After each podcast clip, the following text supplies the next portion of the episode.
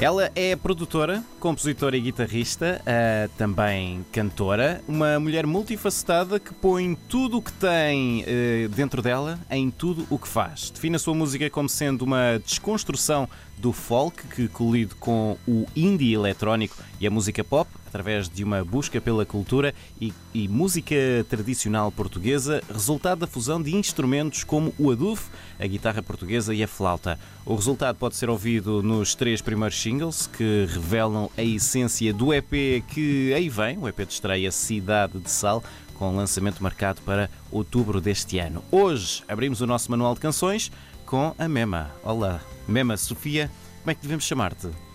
Mema, muito obrigado. Mema. Olá, Mema, bom dia. Olá. Bom dia. Qual é a origem deste teu nome artístico, Mema? Um, na verdade surgiu quando eu vivia em Berlim, em uhum. 2015, 2016, e é uma fusão uh, da minha identidade, é uma fusão dos meus apelidos, Mendes Marques, uhum. que acabou por se tornar em Mema e com o ponto final como afirmação. É essencialmente a afirmação da minha identidade. Uhum. Uh, portanto, é, és mesmo tu, não é um alter ego, não é alguém que tu criaste para ter outra personalidade musical?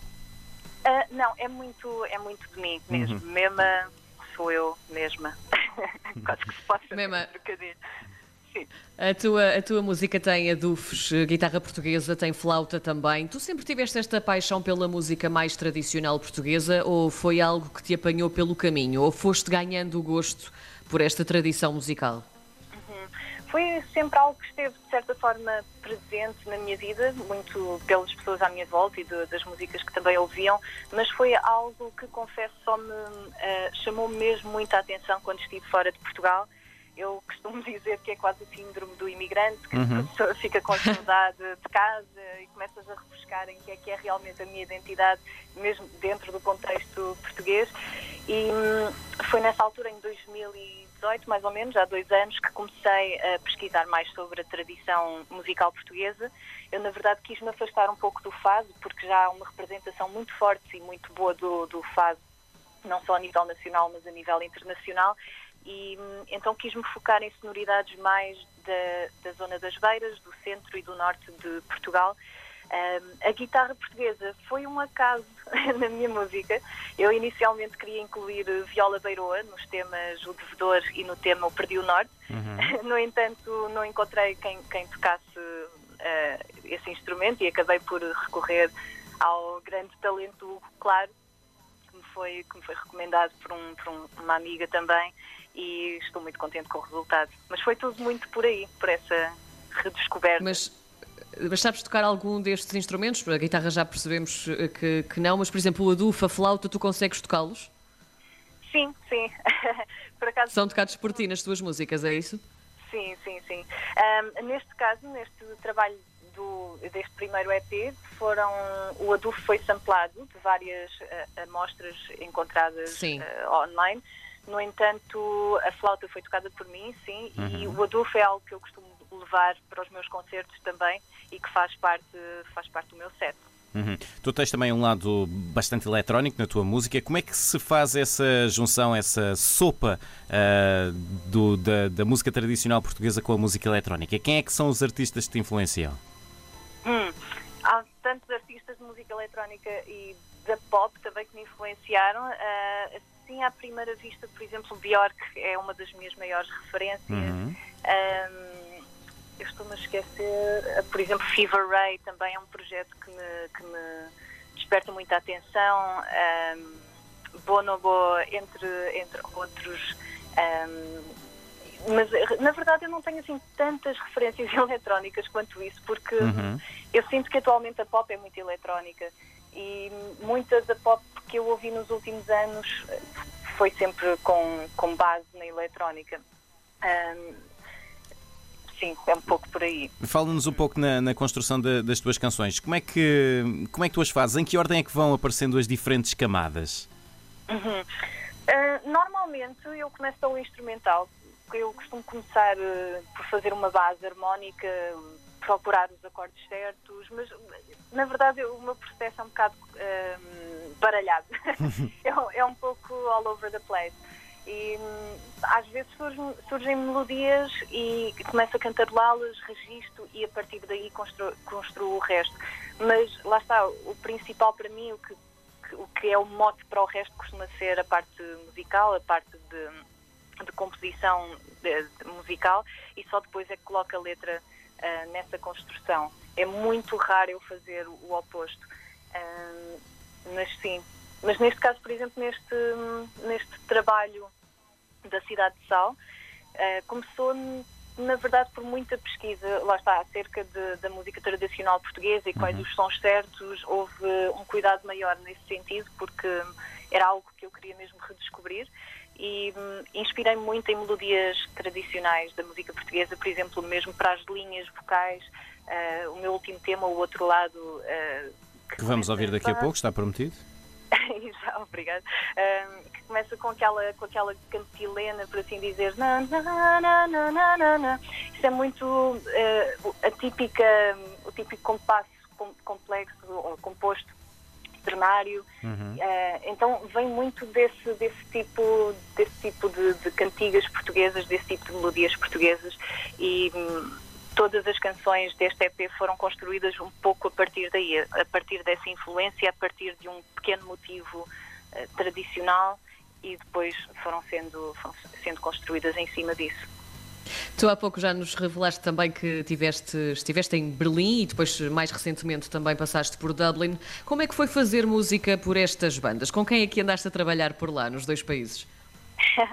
Eh, eu, na verdade, quando fui para Berlim, eu fui um pouco para fugir da música. Foi. É irónico. Mas não, não conseguiste muito, passar. não é? Sim. Exato. Exato. Eu tinha ido para Berlim com a intenção de, de fechar completamente esse capítulo. No Sim. entanto, um, ehm, quis conhecer pessoas novas e acabou, acabei por, por dar com um coletivo de produtores. Encontrávamos-nos todos os sábados, tínhamos pequenos desafios para, para melhorarmos as nossas competências de, de produção musical e tudo mais. Mas que levavam uh, trabalhos de casa e depois tinham de apresentá-los quando se encontravam? Isso, sim. Por acaso era uma dinâmica muito interessante. Nós tínhamos desafios, tínhamos que fazer eh, beats de um minuto uhum. e tínhamos uma data de restrições para os fazer. Por exemplo, hum, dão-te um sample de, sei lá, de violino e só podes fazer esse instrumental com um violino. Não podes utilizar mais nada a não ser o violino. Claro que podes manipulá-lo de todas as formas que quiseres, mas só podes uh, utilizar mesmo aquilo. Então, essas limitações acabam por, por estimular ainda mais a criatividade e arranjar formas diferentes e imaginativas de, de chegar a, a uma conclusão bonita, não é? E, e sim, pronto, levávamos esse trabalho de casa, depois quando nos juntávamos ao sábado, tínhamos umas cervejas e tudo mais, mas mostrávamos o resultado dessa, desses trabalhos. E era interessante, porque nós éramos para aí uns 10 ou, ou 15, dependia dos dias, mas éramos um grupo muito interessante, que, tornou-se quase família. Um, então em Berlim foi, foi essa experiência. Depois de Berlim, em Dublin, uh, toquei como guitarrista em alguns outros projetos, mas eram projetos mais orientados para pop rock, uhum. eram projetos com, com bandas, portanto era um pouco diferente. Uh, chegámos a tocar em alguns sítios em Dublin uh, e, e, foi isso. Mas foram experiências interessantes porque foram artistas. Uma das bandas era, era irlandesa, a outra era de uma artista songwriter húngara. Então foram, eram estilos muito diferentes e eram personalidades muito diferentes que eu sinto que foram experiências que me enriqueceram muito, ajudam não só a perceber, a perceber e a, a amadurecer na forma como, como trabalhas em equipa, uhum. mas também musicalmente foram, foram experiências que me marcaram. O teu single anterior, o Perdi o Norte, foi escrito na, na Irlanda, onde estiveste durante três anos, penso que seja isso, uh, e fala de um estado de alma muito particular. O que é que, o que, é que te, te desnorteou? um, ponto um, estar longe de casa desnorteia qualquer pessoa. Uhum. Um, Significa que nunca se sentiste casa? A Irlanda nunca, nunca foi casa? Senti que foi casa durante algum tempo, mas houve algum momento ali em que deixou de ser. uhum. Comecei a sentir-me muito melancólica. E, atenção, a minha personalidade é muito melancólica Sim. por si e acho que isso sente nas músicas. Mas houve ali uma fase em que, em que me fui muito abaixo, em que fiquei depressiva um, em que senti mesmo que, que, tinha que mudar alguma coisa. E o, o Perdi o Norte veio muito daí, veio desse, desse turbilhão de, de, emoções, desse turbilhão de sentimentos mais, mais escuros, por assim dizer, mais um, profundos. E apesar do tema ser todo muito melancólico e ter uh, fazer-me lembrar sempre esse tempo, não foi um tempo completamente negativo, não tem a ver com isso, só que quando estamos num certo estado de espírito é só isso que vemos. Um, mas no fundo o tema, a forma como está construído depois melodicamente também acaba por ter um, uma restícia de esperança e de algo ao fundo do túnel, não é?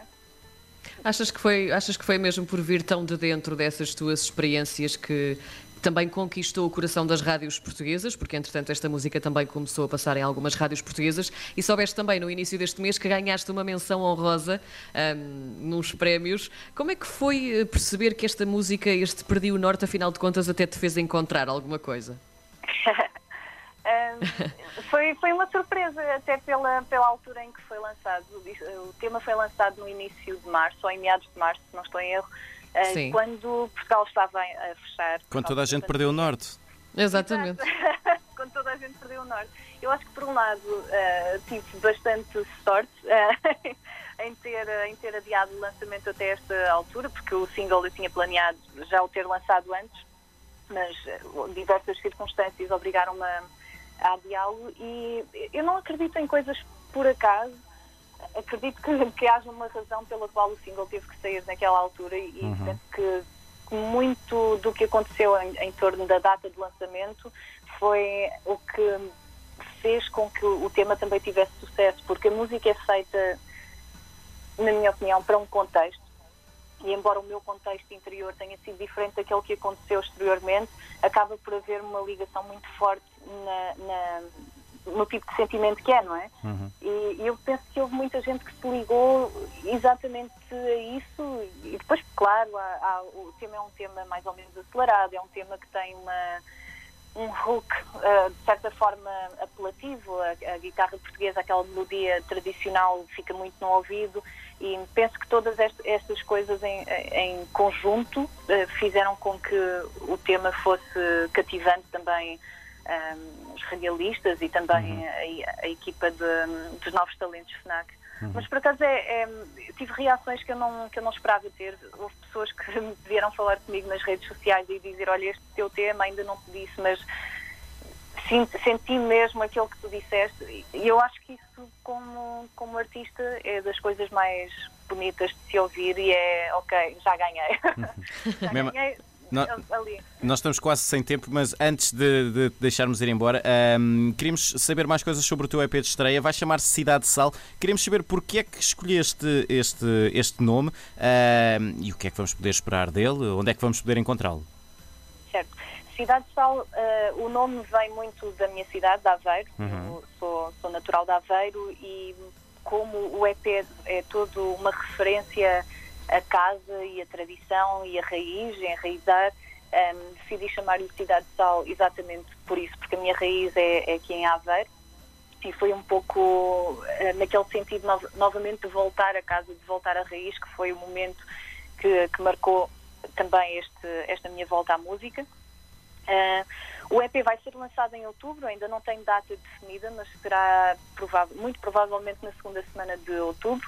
Vai poder ser encontrado online, Bandcamp, Spotify, Apple e todas as plataformas digitais, mas vai haver também uma edição física uh, de número limitado que, um, sobre a qual darei informação mais, mais tarde.